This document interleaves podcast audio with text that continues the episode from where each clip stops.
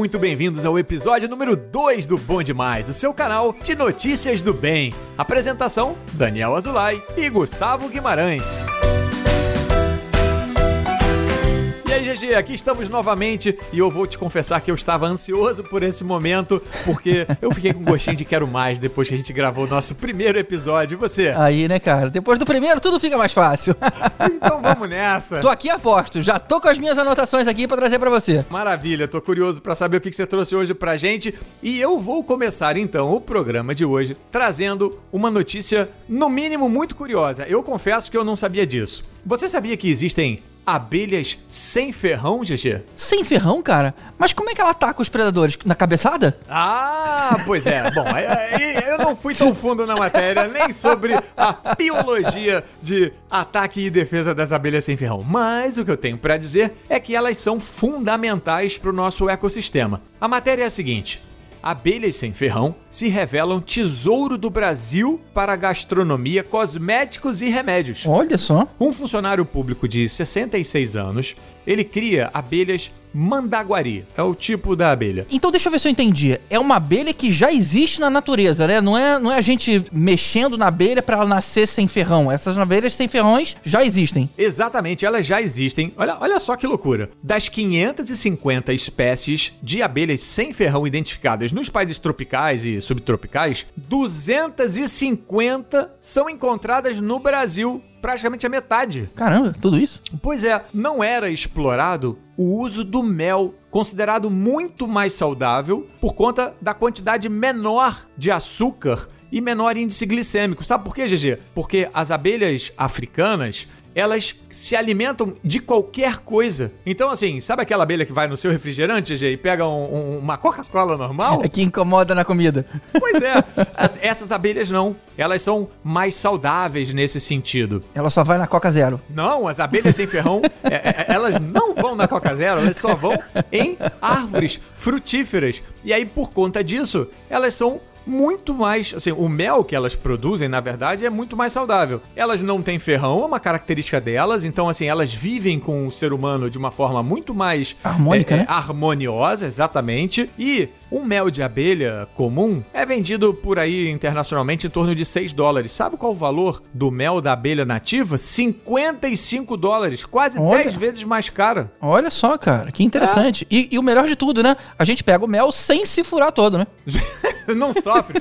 e aí, olha só que curiosidade legal. Esse mel, ele é tão diferente que aqui no Brasil já inclusive alguns chefes de cozinha já estão usando pra fazer receitas. O Alex Atala do Dom, Opa. duas estrelas de Michelin, ele já usa numa das suas receitas e eu vou até aqui hum, procurar, ah, sim, uma mandioca cozida no leite com molho branco e banhado no mel de abelha tubi, que ele serve entre o prato principal e a sobremesa. Que legal, cara, que bacana. Tomara que ele não invente e comece a fazer molho da própria abelha, né? Não, aí já é demais. Ninguém quer comer pedacinho de perna e de anteirinha. Não aposto nisso, não. Mas, cara, que bom, que bacana. Fiquei curioso pra provar qual é desse mel. Pô, eu também, nunca tinha procurado. Fica a dica aí pra quem quiser também começar a tentar descobrir o mel de abelha nativa sem ferrão do Brasil.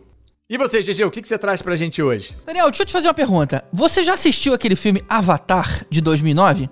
Muito maneiro. Inclusive concorreu ao Oscar de melhor filme naquela época. Você lembra de Pandora, que era aquele mundo selvagem todo bioluminescente, lindo demais? Porra, eu achava que. Mas na verdade eu não sei se era só de noite ou de dia, mas tudo brilhava. Acho que era de noite, né? Quando ficava escuro, ficava tudo brilhando, as flores, as árvores, os bichos. É, ficava tudo mais bonito de noite, mas de dia também era todo fluorescente lá. Parece que a gente começou a plantar uma sementinha pra quem sabe um dia ter uma cidade inteira iluminada dessa forma. Olha que legal. Como assim? Tá sendo feito um teste numa cidade pequena lá da França, aonde os postes de uma das ruas tem uma espécie de tubo de água salgada com micro-organismo dentro. E aí elas viram uma espécie de aquário luminoso. Claro que não fica uma luz forte, né? Fica só iluminado o suficiente pra marcar e também embelezar o caminho. Mas agora eles também já estão fazendo um teste com a praça da cidade. Que maneiro! E aí, na verdade, você então tá. Como é que é isso? Assim, você tá economizando energia? É uma energia limpa? Como é que é? Tá iluminando com energia limpa? Como é que é isso? É, ele usa muito pouquinha energia, porque o que acontece? Como a luz é gerada por esses processos bioquímicos aí dos, dos organismos, a única energia necessária é para jogar alimento na água salgada para as bactérias continuarem consumindo, porque é daí que vem a reação química da bioluminescência. Ah, interessante, hein? Então, ou seja, é, é tipo aquela coisa de aquário. De vez em quando joga um, pss, uma comidinha ali dentro pra elas.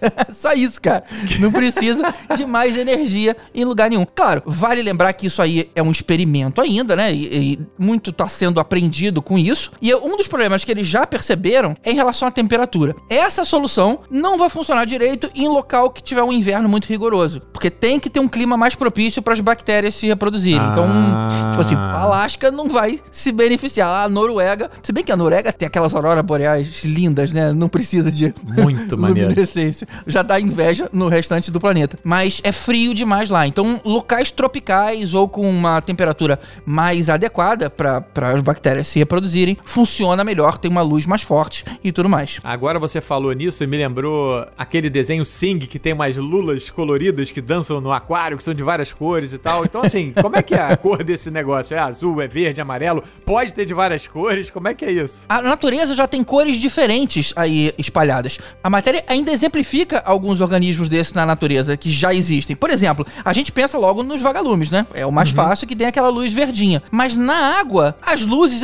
elas são mais azuladas, porque dá pra ver mais a distância, com a profundidade. Então, as algas e aqueles peixes, sabe aqueles peixes que tem uma, uma iscazinha na- em cima da cabeça Tem, pra ele atrair tem as uma presas? bolinha na frente com uma luzinha do- na bocona dele. É, é. É um peixe que funciona lá nas profundezas, né? Bem fundo.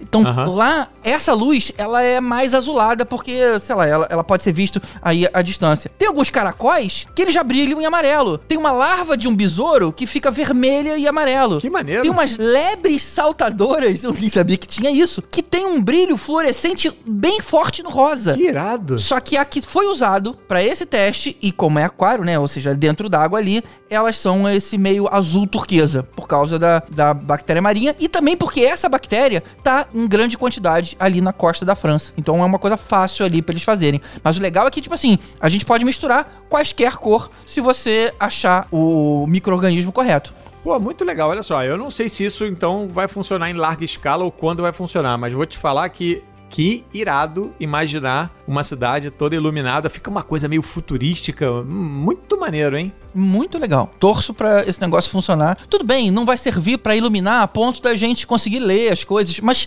ele vai dar um- uma embelezada na história, né? A gente talvez não precise mais de olho de gato, por exemplo, já você usa uma coisa mais natural. Cara, tem tanto uso pra isso. Pô, eu torço pra esse negócio entrar em, em produção industrial logo. Muito legal. Vamos aguardar. Vamos aguardar. E pegando então o teu gancho de uma notícia meio futurística, eu vou trazer aqui uma notícia para os amantes das estrelas, da, da- de Star Trek, de Star Wars, a galera que tem o- um olho no espaço sideral. A NASA tinha previsto um voo à Lua novamente agora em agosto e uma viagem para Marte em 2030, GG. Olha só, eu tenho uma predileção por esse tema, cara. Eu curto muito essa coisa de exploração especial. Ainda mais agora que a gente já sabe fazer um foguete voltar e pousar, fica muito mais viável, né, cara? Voltar e investir nisso. Pois é. Então, esse era um grande desafio. Você sabe que o primeiro homem que pousou na Lua foi em 69. E depois o último foi em 72, se eu não me engano. 50 anos atrás, cara. 50 anos atrás. E depois disso, nunca mais. Então, assim, a gente sabe que é muito caro, é muito perigoso, exploração do espaço é uma coisa complicada.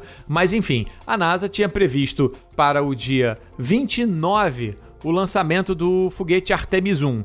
Que é a nova tecnologia lá que eles estão preparando de foguete para ir e voltar com os astronautas. Infelizmente, deu ruim e o foguete não decolou na data prevista. Ah, que droga. Mas está previsto para agora, para as próximas semanas, se eu não me engano. Vamos acompanhar e a gente depois tenta passar novamente a notícia. E o curioso é o seguinte: esse primeiro voo agora, da Artemis 1, ele é não tripulado. É um voo teste para o foguete ir até o lado oculto da Lua e voltar para a Terra. E aí nisso eles querem testar o foguete indo, voltando, enfim, em, em perfeitas condições e ver se tudo deu certo. Depois dois anos mais ou menos daqui, eles preveem o voo da Artemis 2, que vai ser tripulado, mas que os astronautas não vão sair da nave ainda nesse momento. Puxa, imagina você pousar na Lua e não poder sair da nave? Que sacanagem. Não, não sei se vai pousar. Acho que vai até lá com os astronautas, vai dar o retorno na Lua e depois vai voltar. Só dá um tchauzinho. É.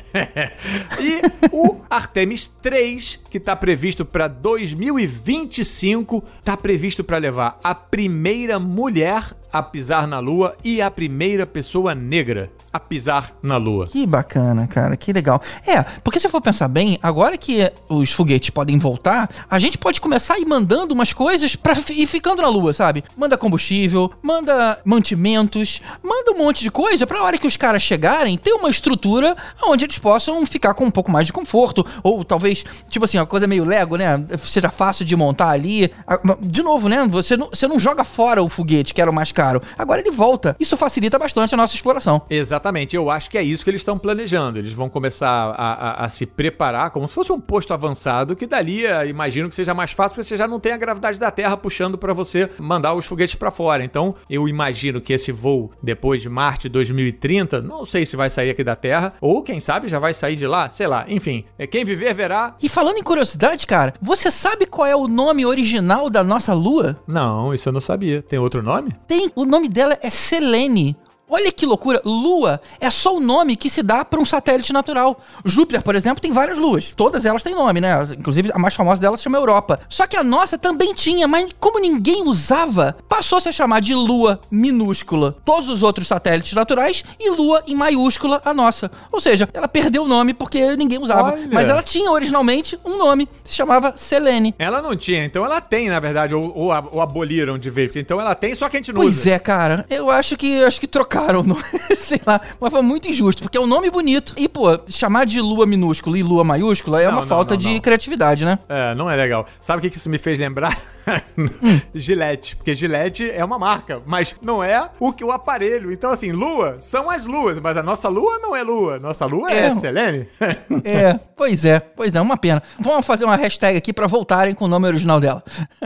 Apoiado. e chegou a hora da nossa dica do dia.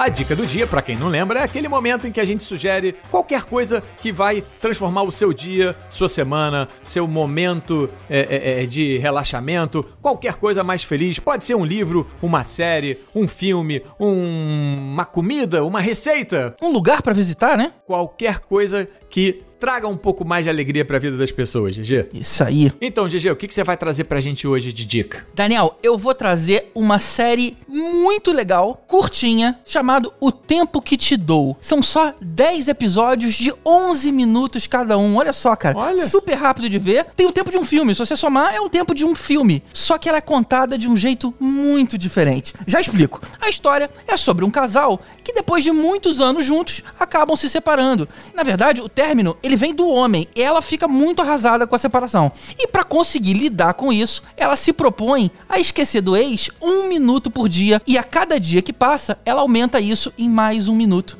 Então lembra que eu te falei que os episódios têm 11 minutos cada um?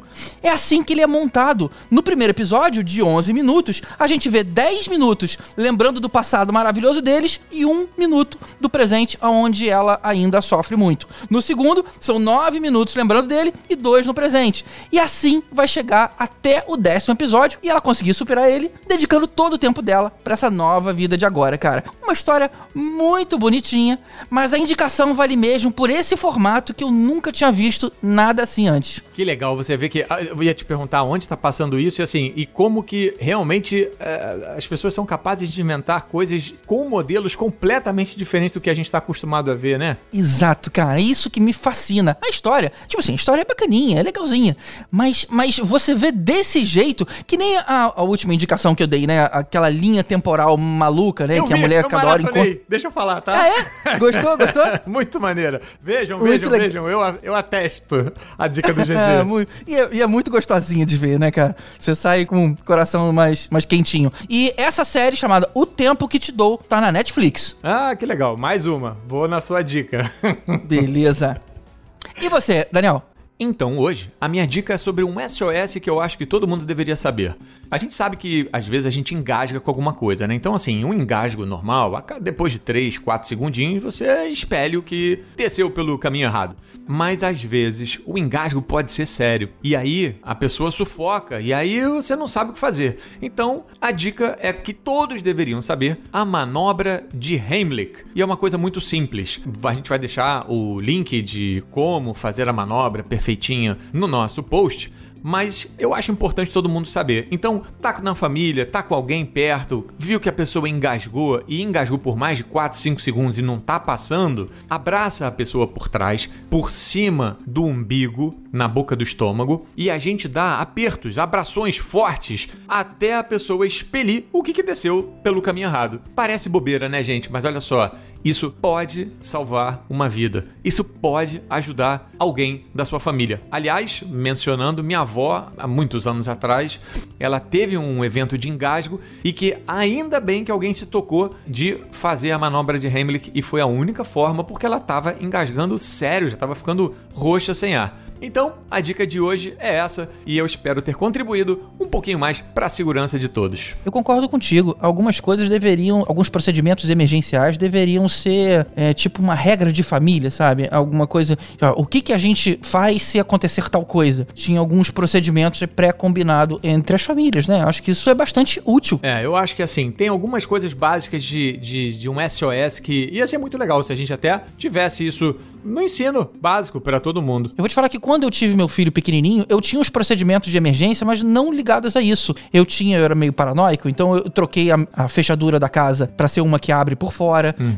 para não ter perigo de da porta bater e não abrir. Eu tinha do lado do, do buffet da sala umas pastas com todos os documentos mais importantes, tipo passaporte e tudo mais, caso precisasse evacuar de emergência. Eu não vou entrar para casa, eu vou pegar isso aqui e vou sair. Então, ou seja, eu não cheguei a pensar em saúde, mas esse tipo de planejamento planejamento é muito importante que a gente tenha como providência. Prevenção, essa é a palavra-chave. Legal, Daniel. Muito importante. Pena que a gente não acabou tão feliz quanto da outra vez. Mas é, a importância disso eu acho que vale. É, não. Então, para não ficar esse, essa impressão de que a gente não acabou pra cima, eu vou dar uma dica que pode parecer boba. Mas para quem é amante de suco, que nem eu, você já tomou limonada suíça, GG? Adoro limonada suíça. Mas você toma e às vezes sente que ela tá amarga? É, por causa da casca, né? Não. A casca sempre dá um amargorzinho. Então, aí vai o truque pra sua limonada suíça não amargar. Enche de açúcar. Não, não. Ah, então olha só. Então, na verdade, eu vou ensinar como ela não amarga, mas vou dar uma dica se você gosta da limonada doce. Como é que você faz para ela não amargar? Você pega o limão, obviamente já higienizado, você corta as duas extremidades, as pontinhas dele, onde tem o cabinho e a parte de baixo, com uhum. um centímetrozinho para dentro, porque isso é uma parte que se você olhar quando você corta por dentro, é toda aquela pele branquinha. E é o branquinho que amarga ah. a limonada. Aí você tirou as beiradas, as, as extremidades, na verdade, coloca ele em pé e corta no meio. Quando você cortar no meio, ele tem no meio dele... Aquela coluna vertebral. Exatamente, aquele filamento branquinho. E aquele filamento branquinho você tem que cortar fora. E ele ah. e essa parte das extremidades, branquinhas fora, vão impedir que a sua limonada amargue. É claro que a limonada suíça você tem que tomar logo, porque se demorar o limão vai ficando amargo com o tempo. E para você que gosta de uma limonada doce, então faz o seguinte, quando você colocar, joga leite condensado e bata ah. com gelo e você vai fazer uma limonada cremosa docinha. Eu vou te falar que eu não conhecia esse detalhe do, do leite condensado até ir para São Paulo, porque lá é normal. Lá eles perguntam: você quer ah. com açúcar ou quer, ou quer com leite condensado? Eu falei: hã? Vale isso, leite condensado? Quero. Adorei. E ficou bom ou ficou com doce de. com gosto de balinha? Ficou ótimo. Aí, tá bom. É isso, pessoal. Eu espero que vocês tenham gostado do programa de hoje. Não se esqueçam de que todas as matérias que a gente traz aqui vocês conseguem verificar lá no nosso post, com um link que a gente deixa para que vocês vejam a matéria na íntegra. E vocês, ouvintes, podem participar também. Tem alguma notícia que você quer compartilhar com a gente? Entra lá no nosso Instagram, no arroba canal Bom Demais, e comenta no post ou manda uma mensagem diretamente pra gente. É isso, a gente conta com a colaboração de vocês para fazer o programa ficar ainda mais personalizado, mais divertido e mais iterativo. É isso, GG. É isso aí. Até o próximo episódio. Até a próxima. Tchau, pessoal. Um abraço.